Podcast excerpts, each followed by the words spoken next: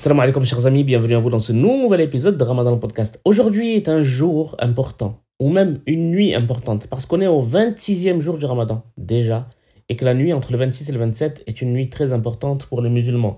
On l'appelle Laylatul Qadr, d'ailleurs il y a même un- un- une sourate du Coran qui, a ce nom, euh, Suratul Qadr, euh, parce que on considère que c'est la nuit dans laquelle le Coran a été descendu, c'est une nuit dans laquelle euh, eh bien, il est important de, de se rapprocher de Dieu. Donc voilà, pour ceux qui sont, qui sont croyants.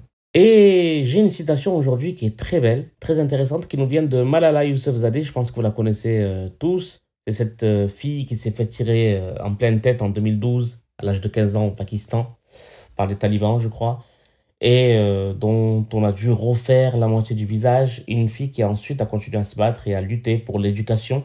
Elle a eu le prix Nobel de la paix à l'âge de 17 ans et elle a même écrit un livre, je crois.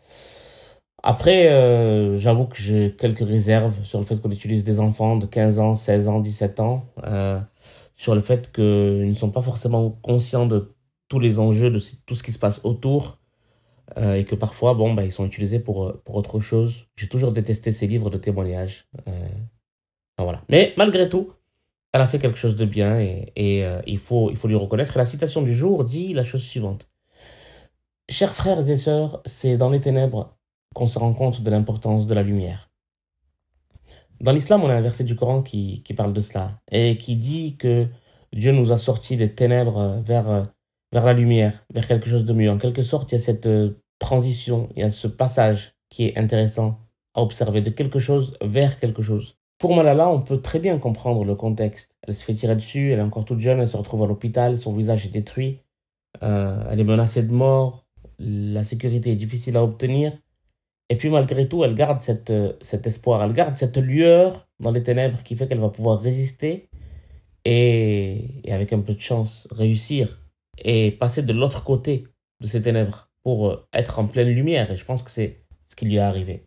L'enseignement que j'en tire, c'est de dire que quoi qu'il arrive, même si on croit qu'on est au bout de notre vie, que tout est fini, que la situation est inextricable, qu'on baigne dans les problèmes, qu'on baigne dans les difficultés, que notre vie est la pire et que euh, personne ne nous comprend, peut-être que de garder cette lueur d'espoir, cette lueur dans les ténèbres, permet de nous maintenir en vie et permet de laisser la fenêtre euh, ouverte au bien qu'il peut vous arriver. Parce que quand vous êtes euh, dans le noir, si vous n'acceptez pas la lumière, si vous fermez les yeux, eh bien, on ne pourra pas vous en sortir et vous vous y plongerez euh, à fond. Merci beaucoup les amis de m'avoir écouté et on se retrouve demain pour l'épisode suivant. Inch'Allah. Salam alaikum.